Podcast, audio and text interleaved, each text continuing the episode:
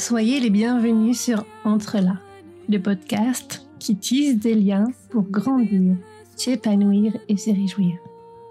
Si les ressources terrestres sont limitées, il existe encore cependant des espaces sans limite. Une immensité à portée de cœur et de main, l'infinie richesse est dans nos liens.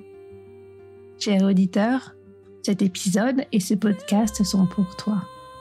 Entre là c'est très soutenant en fait euh, d'avoir quelqu'un euh, qui partage parce que c'est un combat aussi une toile hein, ça vient pas c'est pas une photo qu'on a dans la tête et qu'on reproduit hein. il n'y a aucun peintre qui a son image finie dans sa tête donc ça s'élabore c'est comme un, sentier qui se fait au fur et à mesure hein. donc c'est sûr qu'à deux euh, c'est compliqué parce que on part sur moi je me rappelle un moment on faisait une mangrove et donc du coup euh, moi, ça me plaisait pas, donc euh, j'ai tout enlevé. Euh, Julie se retourne, elle avait passé peut-être 20 minutes dessus. Elle fait Ah, bah, oui, bref, voilà. bon, puis après, on s'est dit Mais non, c'est très bien. Mais voilà, faut se laisser surprendre. On enlève. Y a, le contrat, comme elle disait, c'est de pas figer ce qui a été fait. Aucune création ne se fait seule. Toute création est collective. Nous sommes inspirés par la nature, par les événements par nos émotions, par les autres, ceux qui nous entourent, ceux qui nous précèdent. Aucune œuvre est née solitaire. Pourtant, on retient encore des noms au singulier. Mais c'est une facilité, un abus de langage, un mythe, vous ne croyez pas? Vous serez sans doute d'accord avec ce constat, surtout si vous avez vécu de formidables expériences de créativité collective fertile. Oui, mais l'art, peindre un tableau, écrire un livre, comment cela peut-il être une œuvre collective on imagine qu'il faut prévoir, se répartir le travail comme le faisaient les artistes, les artisans d'autrefois. Eh bien non, voilà ce que je vous invite à voir aujourd'hui. De femmes artistes, plasticiennes qui se sont mises à peindre ensemble. De femmes qui vont ensemble bien plus loin que là où elles seraient allées chacune de leur côté. Nous sommes invités aujourd'hui chez Angélique Ivanov qui nous reçoit avec Julie Bachet. Ensemble, nous allons parler de la façon dont une œuvre, une idée, de ce que la création permet, les portes et les fenêtres et les mondes qu'elle ouvre. Et puis, comment, en lâchant le contrôle, on peut vivre de véritables états de grâce. Cher auditeur, entre là, cet épisode est pour toi. Salut à toutes deux, ravie d'être avec vous. Est-ce que vous voulez commencer par dire qui vous êtes? Alors moi, c'est Angélique. Euh, en tant qu'artiste, on s'appelle Angique et Pouli. Hum, voilà, on s'est rencontrés aux Arts décoratifs de Paris et puis on a fait notre vie et on se retrouve depuis deux ans autour de la peinture ensemble. Eh ben moi, c'est Pouli, euh, le binôme de Angique. Euh, on a décidé, ça fait vraiment un an qu'on travaille sur ce projet de peinture à deux en même temps sur le même support. Euh, parfois face publique. Euh, l'idée, c'est vraiment de montrer la peinture qui se fait et qui se fait à deux en même temps. Et donc ce projet-là, on l'a, mis en œuvre. Euh, voilà, on, s'y met depuis un an à peu près, un an et demi. C'est super intéressant de, peindre à deux et j'avais vraiment envie de, de vous écouter aussi là-dessus parce que on a tous un peu l'idée que la création, l'art, c'est un truc un peu solitaire et qu'il y a un artiste qui fait euh, selon une impulsion très très antérieure. Donc là, vous montrez autre chose, c'est qu'il y a une quelque chose qui peut se révéler dans la création des, à deux. Alors, d'où est venue l'intention? Comment ça se passe? Et qu'est-ce qui se passe pour vous? Alors après, euh, effectivement, de multiples essais euh, professionnels et de médiation culturelle, euh, entre autres, moi je travaille au musée du Louvre, et de transmettre à travers des ateliers que je fais faire aux autres. Il y a eu une espèce de nécessité de revenir aussi pour moi à, une écriture artistique personnelle, mais en fait de le collectif m'a toujours intéressé. Donc euh, le travail à plusieurs, je trouve que c'est toujours plus riche. Et il s'est retrouvé que dans la vie, ben, on s'est retrouvé à ce moment-là et que Julie aussi avait envie de, de, partager un, travail de peinture euh, ensemble. Et, c'est de se dépasser dans son écriture, de pas rester sur, son propre, euh, sa propre touche et de venir se faire un peu déranger et de d'aller dans des sentiers non connus. Et donc, l'art, c'est pas une image toute faite dans la tête. de toute manière, c'est, ce sont des choses qui vont se se mettre par strates, par couches, euh, picturales, colorées, lumière, et, d'avoir une écriture. On est très différentes en fait, Julie et, moi, sur le, rapport au dessin, mais on a les sensibilités très communes. On a un peu de grandes références. On vibre sur les mêmes artistes. On, parle beaucoup aussi de qu'est-ce qui nous qu'est-ce qui nous transcende dans la peinture, et du coup, on est assez en phase. Par contre, dans la réalisation picturale, on est très différentes, et c'est ça qui nous plaît parce que du coup, bah, ça nourrit le travail et, c'est un vrai bonheur en fait de voir euh, surgir une picturalité euh, qui n'appartient ni à Julie ni à moi et, qui fonctionne, qui, qui prend corps en fait. Voilà. Oui, ça veut dire que vous ne faites pas chacune votre, euh, votre part, vous ne partagez pas le travail, vous ne vous spécialisez pas, vous faites tout ensemble. Et peut-être tu peux nous expliquer, Julie, en quoi votre travail est différent l'une de l'autre aussi? Alors, même si on a une sensibilité assez proche, assez commune, on a une facture qui est presque opposée. Parce que moi, j'aurais tendance à dire, pour caricaturer, que je suis un peu maniaque et miniaturiste.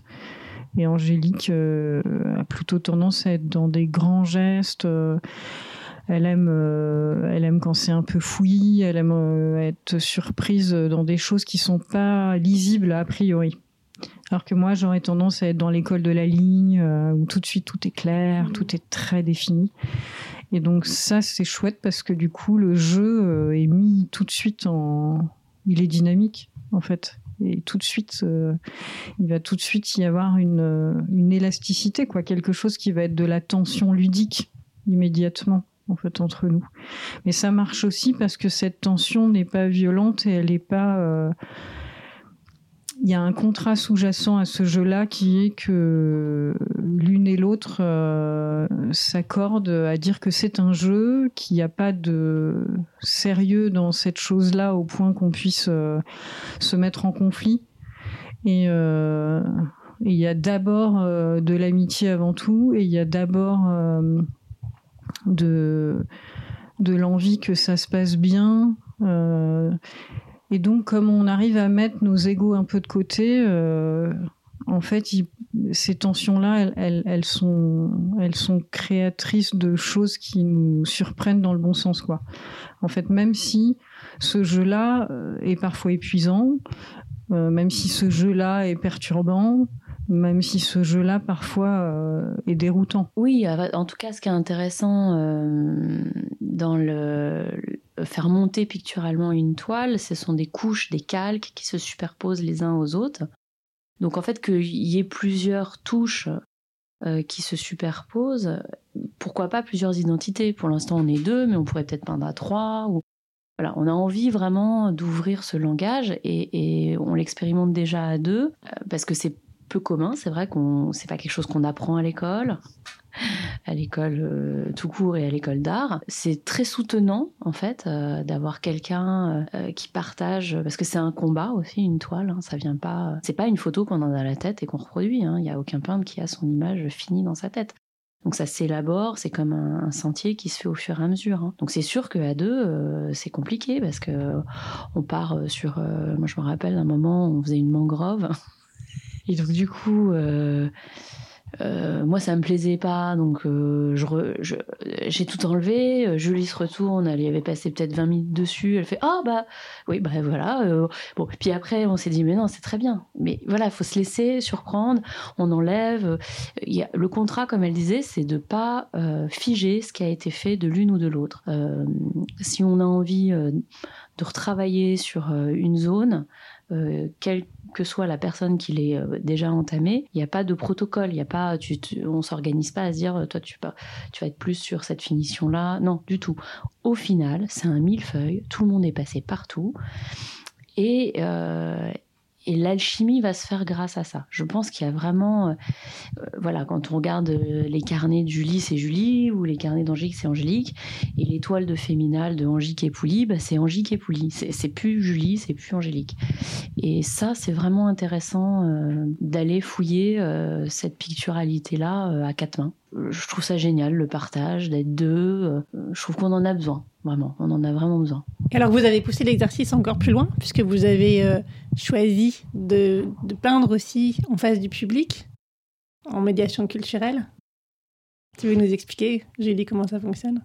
Eh ben, on fait comme Et dans la... pourquoi aussi Oui, on a poussé le jeu à, le faire en public. C'est vraiment un des axes de notre projet. Et en fait, ce qu'on fait, c'est qu'on amène un atelier euh, aux gens. En fait, on déplace notre façon de faire et notre atelier et on le met devant un public et on montre comment une peinture se fait. C'est-à-dire que au lieu que les gens euh, arrivent dans un musée ou un centre d'art ou un centre culturel et voient les choses toutes faites, ils voient l'œuvre à l'œuvre. Ce qui nous amuse nous là-dedans, c'est le côté performance, mais c'est aussi le côté abaissement des coulisses, euh, des voiles euh, qui cachent les, les choses ce, qui se font rentrer et, dans le sérail. Ouais. Et qui permettent du coup euh, un peu de, de, décliver, de décloisonner les choses. Ça permet aux gens euh, d'être invités à l'atelier et de participer à quelque chose qui se fait parce que en plus de faire euh, la peinture devant les gens, on fait salon, c'est-à-dire que les gens peuvent intervenir, euh, en tout cas oralement comme ils veulent, et on répond librement, et, donc on casse aussi un peu euh, quelque chose qui pourrait être hiérarchique, où il y aurait l'artiste qui sait faire et le regardant qui lui ne sait que regarder ça permet pour nous de déplacer un peu les choses. C'est un peu notre, petite revanche quoi sur une vie qui est très euh, hiérarchisée, très nucléarisée. Moi, je souffre énormément d'une société où tout est tout est cellulaire, tout est isolement, tout est individualisme. Et, euh, et la peinture ne s'est jamais faite euh, dans l'isolement. C'est pas vrai. Les choses se sont faites en groupe, par école, par courant, par compagnonnage. Et ce compagnonnage, avec Angélique, on en a beaucoup souffert par l'absence de ce compagnonnage possible parce que on n'est pas né dans une époque où ça se fait quoi. Et donc notre petite revanche, c'est qu'au moins à deux, déjà, on reprend euh, cet art de dialoguer ensemble sur une passion commune euh, qui est la peinture. Oui, tu me disais d'ailleurs tout à l'heure, pendant qu'on préparait cet épisode, que Picasso, Michel-Ange n'avaient pas du tout bossé seuls, même si c'est leur nom qu'on a retenu.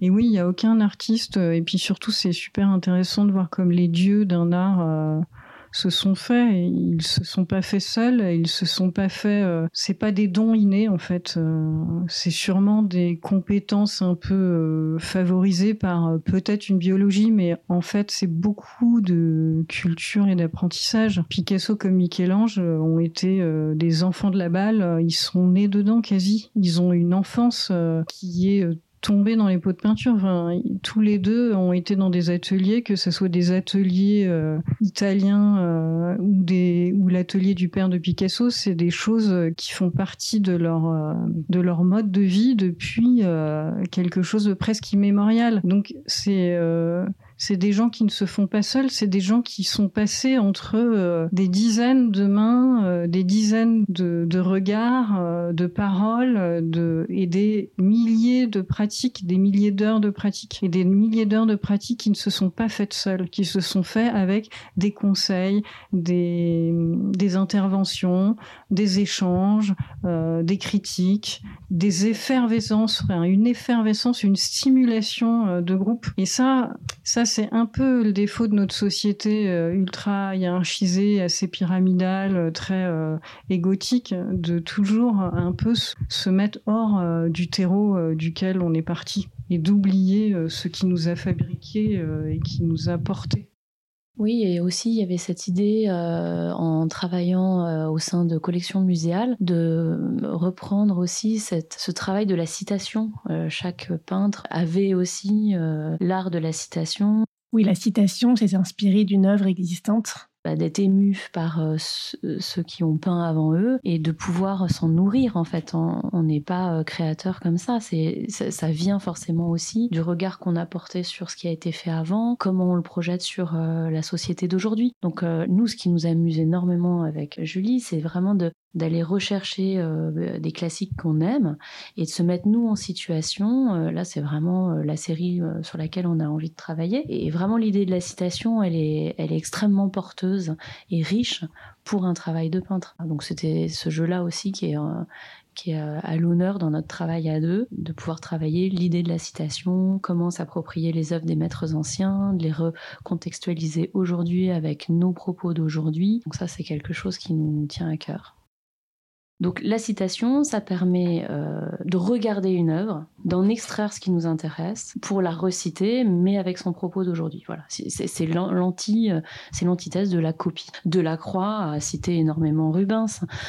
Il y a euh, il y a plein de peintures, notamment la, dans la galerie Médicis, les tableaux de Rubens, il y a des citations de Delacroix sur euh, il était en pamoison sur une goutte d'eau euh, sur le corps d'une d'une fesse d'une Danaïde. Et il a repris ça dans la barque de Dante. Ou alors, il y a une effigie comme ça sur un Rubens, une allégorie euh, d'une femme ailée en blanc, qui probablement a inspiré Delacroix la, la liberté guidant le peuple. Donc en fait, ce sont des, c'est intéressant comme une peinture a pu en développer une autre chez un autre artiste. Donc on ne se fait pas seul, on ne crée pas son image tout seul dans sa tête non plus. Et voilà, c'est des passations en fait qui se font euh, euh, au cours de l'histoire de l'art. Et il peut y avoir des grands sauts aussi dans le passé et, et dans l'avenir. Et là, vous êtes en train justement de travailler à partir d'une œuvre de Toulouse-Lautrec que vous avez. C'est un travail que vous avez commencé euh, lors d'un atelier, justement? Est-ce que tu veux, voulais nous expliquer comment ça se passe, où vous en êtes, comment ça se passe pas à pas?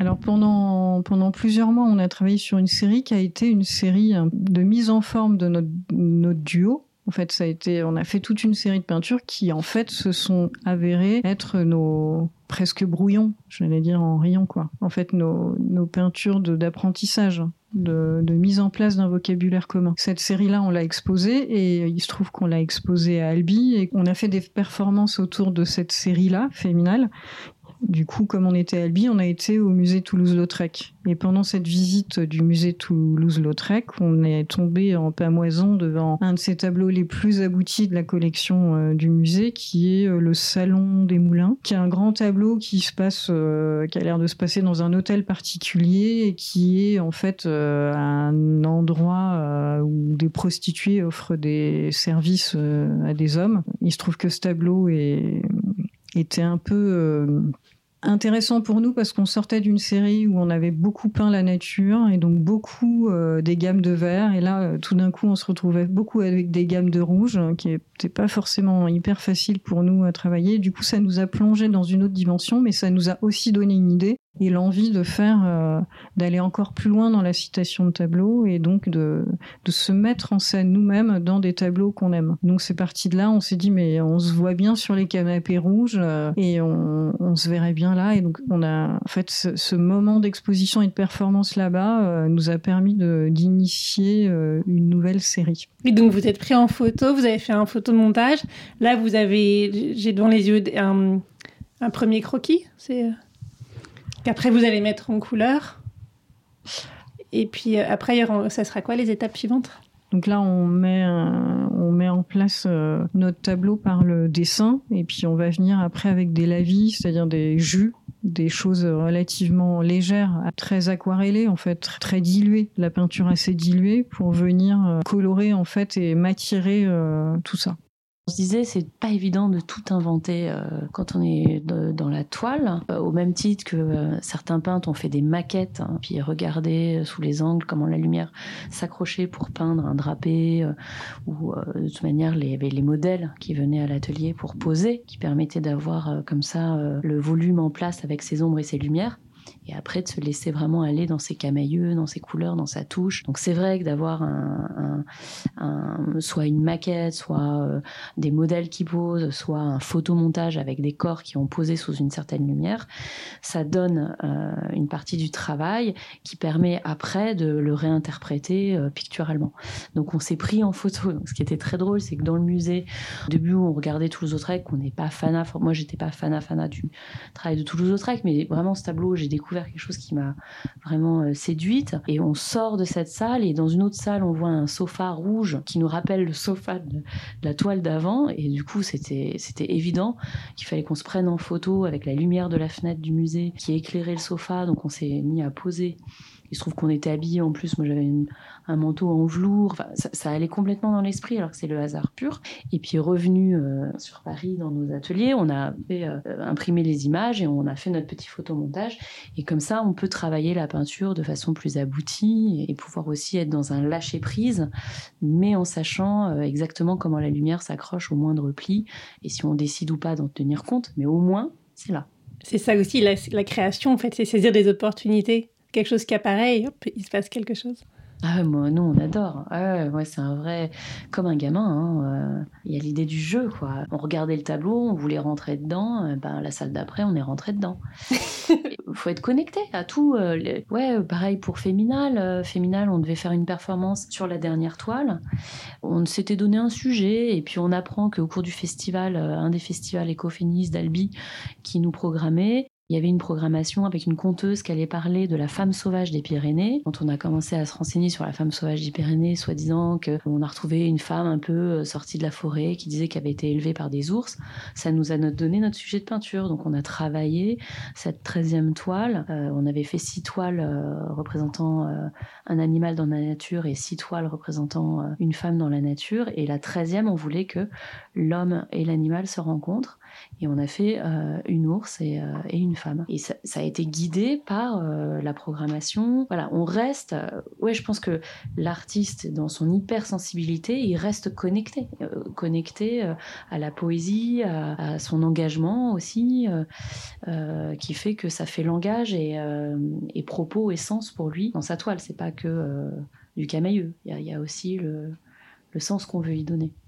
Sur le sens qu'on met dans les tableaux et sur le fait qu'on soit deux. Ça permet de questionner des endroits où on ne se questionne pas forcément quand on est tout seul. Et je trouve que d'être deux, et même d'aller faire des expos toutes les deux dans cette démarche commune de projet, ça nous permet de nous de verbaliser, de dialoguer et de poser des questions à voix haute que ça soit entendu et que puisse même ça puisse donner des réponses ou d'autres questions à des choses euh, qui peuvent être euh, tellement intériorisées qu'on pense que c'est des lieux communs et que ça se pense pas quoi. Et moi, j'ai besoin de penser, on m'a pas appris à penser, je trouve que à chaque fois que j'acquiers un peu de pensée, j'acquiers un peu de liberté et je trouve que en fait d'être deux, ça met beaucoup aussi en dialogue des mots et les mots euh, s'entendent beaucoup mieux que tout seul dans sa tête. Ça permet d'articuler et aussi d'aller un peu plus loin sur le fond parce que c'est c'est beaucoup un combat de forme la peinture surtout quand on est à deux euh, sur euh, avec des styles différents. Mais c'est vrai que on pourrait en oublier le fond surtout qu'on a eu des formations où on n'a pas eu de questionnement sur le fond. On a eu beaucoup d'apprentissage ou de formation sur la forme mais peu sur le fond. Et je trouve que euh,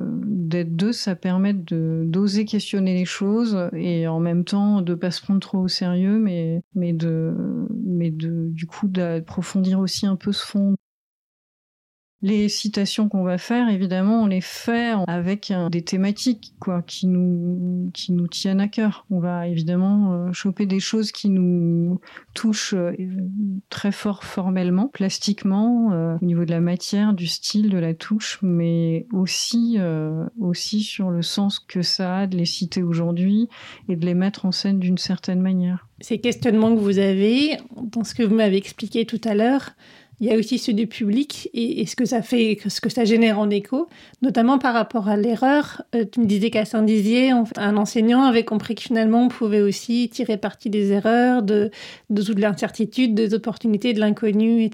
Oui, en tout cas, de voir faire euh, une œuvre à l'œuvre, de la voir sous les yeux, ça permet aux gens de voir bah, les allées, les retours. euh, Il n'y a rien à cacher, en fait. C'est ça qui est chouette, c'est de montrer, bah, même on peut grossir le trait, de faire.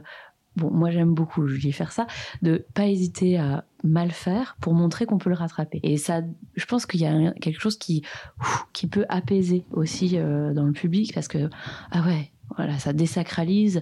Voilà, on peut euh, le repentir. Bon, bah, c'est aussi parce qu'on déplace peut-être des choses dans le tableau, mais c'est aussi réaffiner euh, une forme. Voilà, donc comme ce sont des strates, euh, c'est pas un instantané. Donc du coup, on, revient euh, sans cesse sur euh, le, travail. Euh, c'est même infini. hein. Euh, on peut être insatisfait très très longtemps. hein. La toile, même un mois plus tard, tu la vois, il y a toujours quelque chose qui va pas. En fait, tu toujours envie de reprendre, reprendre. Voilà. Mais du coup, ça désacralise ce côté euh, waouh, il faut savoir faire. Bah non, on, peut aussi euh, expérimenter, corriger, reprendre.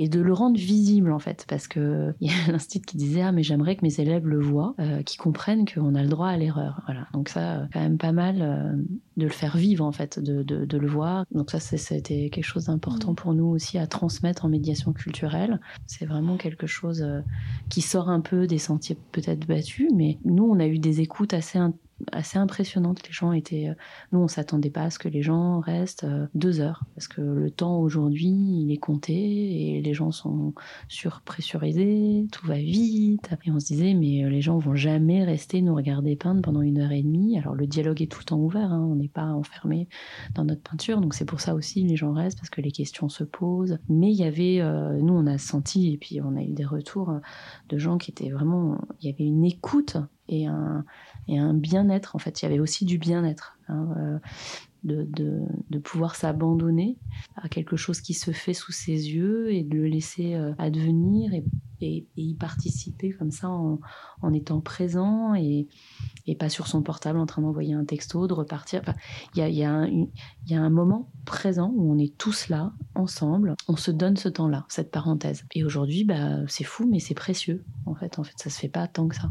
Une vraie présence qui, est créative. Ouais, dans les deux mm. sens. Et, que les questions se posent sans tabou, en fait. Les gens étaient au début peut-être intimidés, puis après, vraiment, c'était complètement décomplexé. Il y a un enfant de 8 ans pouvait poser une question, comme quelqu'un de 60 ou 40.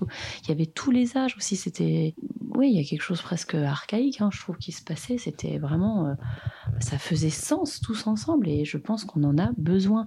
Alors nous, notre propos, c'est autour de la peinture, mais voilà, on développe cet espace qui est presque de l'ordre du soin. Hein. Euh, les retours, euh, il y a eu des retours où, les gens étaient vraiment touchés par l'humanité en fait de, chaque question. Elle est chacun a sa place dans sa question, dans sa réflexion, dans ce temps un peu tamisé, euh, où on a l'impression du coup qu'on fait une famille. En fait, on se connaît pas, on vient de milieux différents, on a des voilà, mais pendant deux heures, on, fait clan en fait et on peut partager quelque chose. Et alors, la création, la création, l'art, qu'est-ce que c'est? Alors moi, la création, je trouve c'est un gros mot.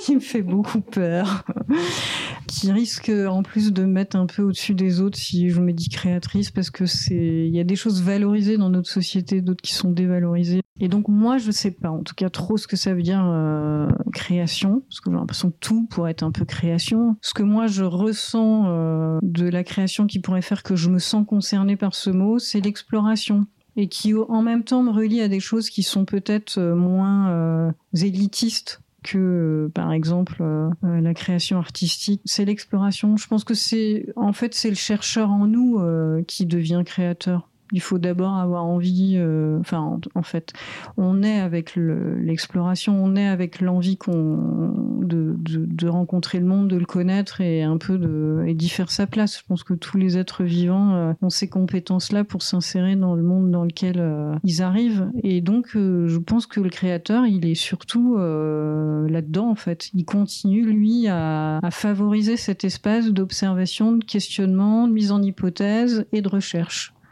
Et je pense que nous, ce qui nous fait du bien là-dedans, c'est de chercher en fait. C'est d'être des chercheuses en couleur, en forme, en sens. Il y a quelque chose dans ce que tu dis hein, qui semble très propre à l'humanité ou peut-être à tout le vivant, j'en sais rien, mais effectivement qui, est au-delà d'une forme de quelque chose qui serait réservé à des spécialistes qui maîtrisent.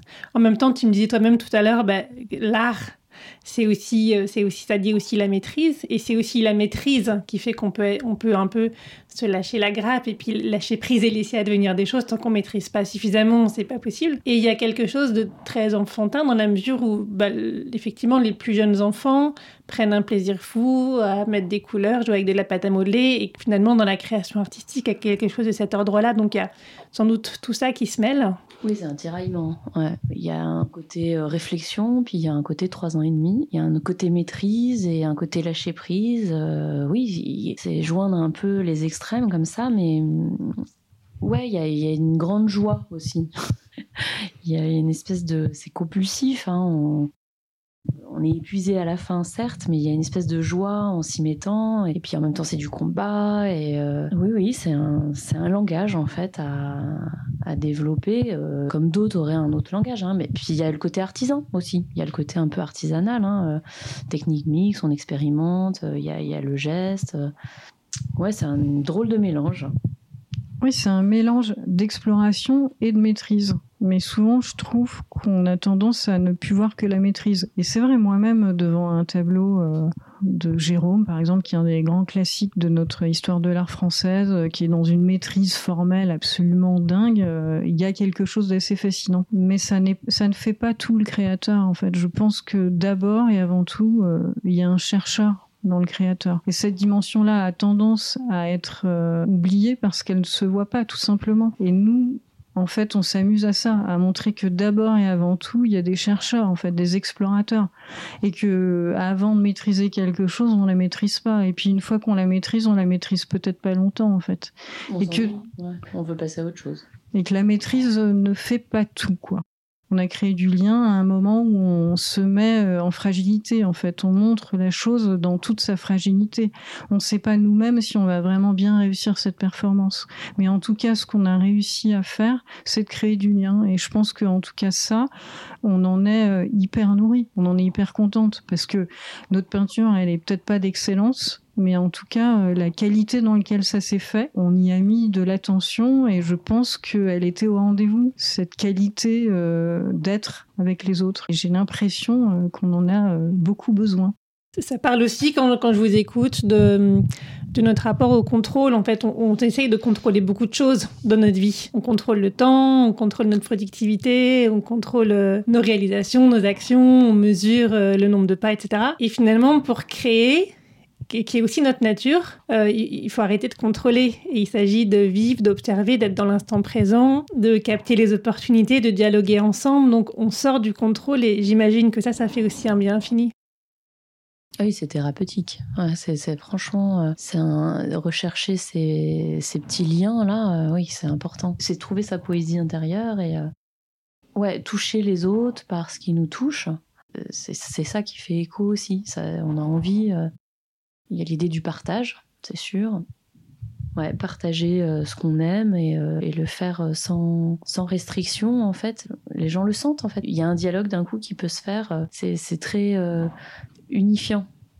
Alors mm. qu'on on parle de quelque chose de très spécifique qui pourrait être élitiste, pointu, et en même temps d'être à cet endroit-là et de le donner dans sa, son entière visibilité, avec cette entière disponibilité, ça réunit tout le monde en fait. Mm. Alors qu'on est dans quelque chose de euh, qui paraîtrait pointu. Et c'est là qu'il y a quelque chose à, développer, je pense. Euh, être à deux, c'est quand même une bonne règle du jeu pour, euh, pour se foutre en l'air le contrôle parce que nos petites maîtrises sont assez vite mises à l'épreuve.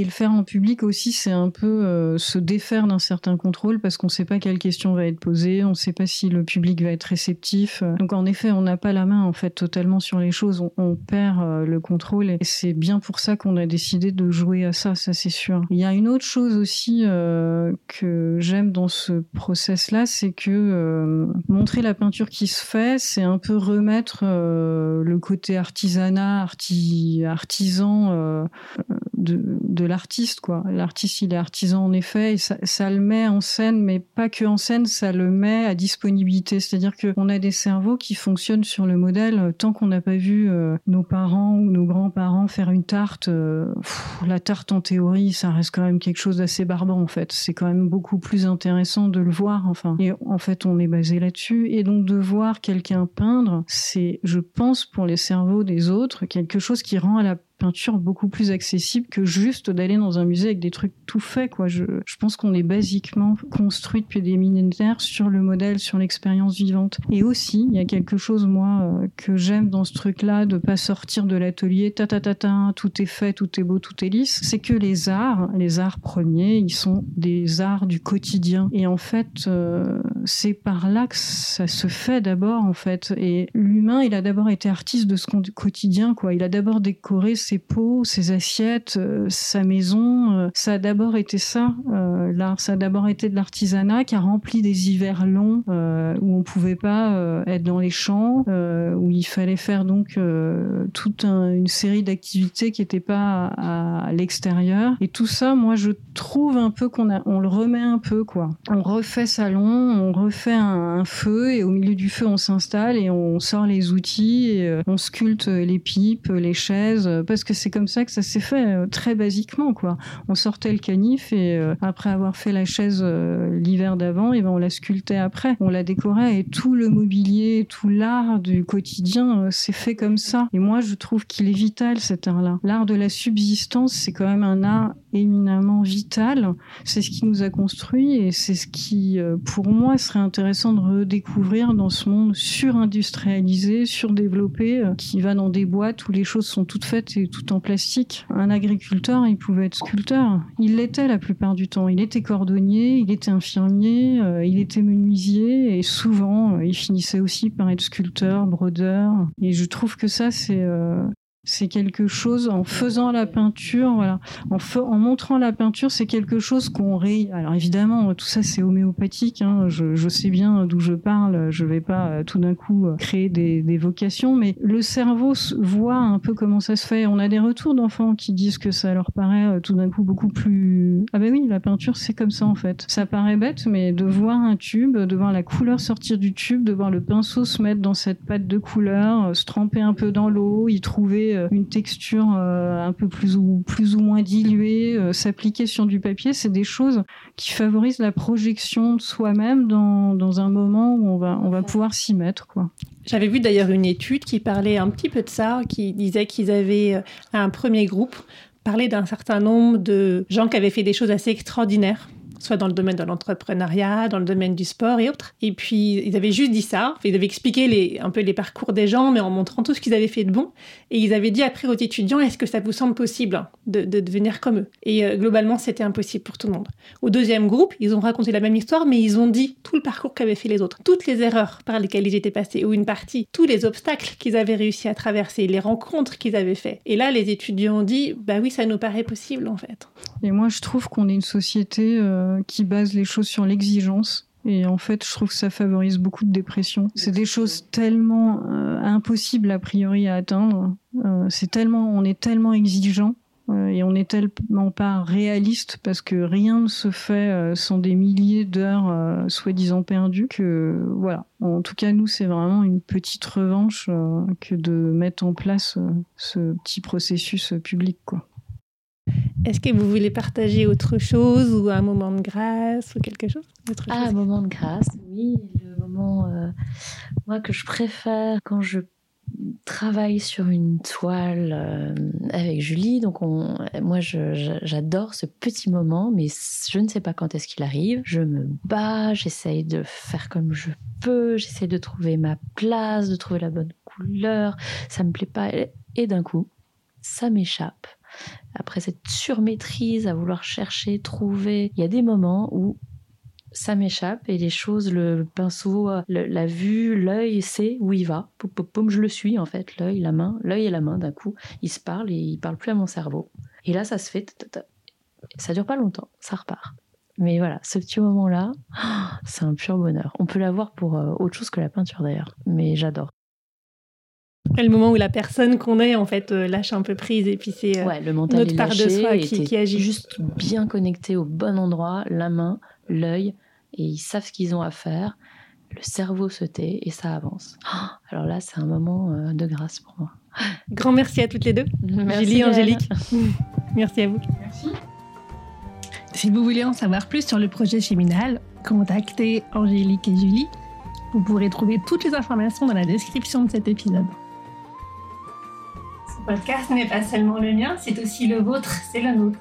Si vous voulez contribuer, intervenir, proposer, contactez-moi. Si vous avez aimé cet épisode, partagez-le autour de vous, mettez des étoiles pour le noter et abonnez-vous pour ne pas manquer les prochains. À très bientôt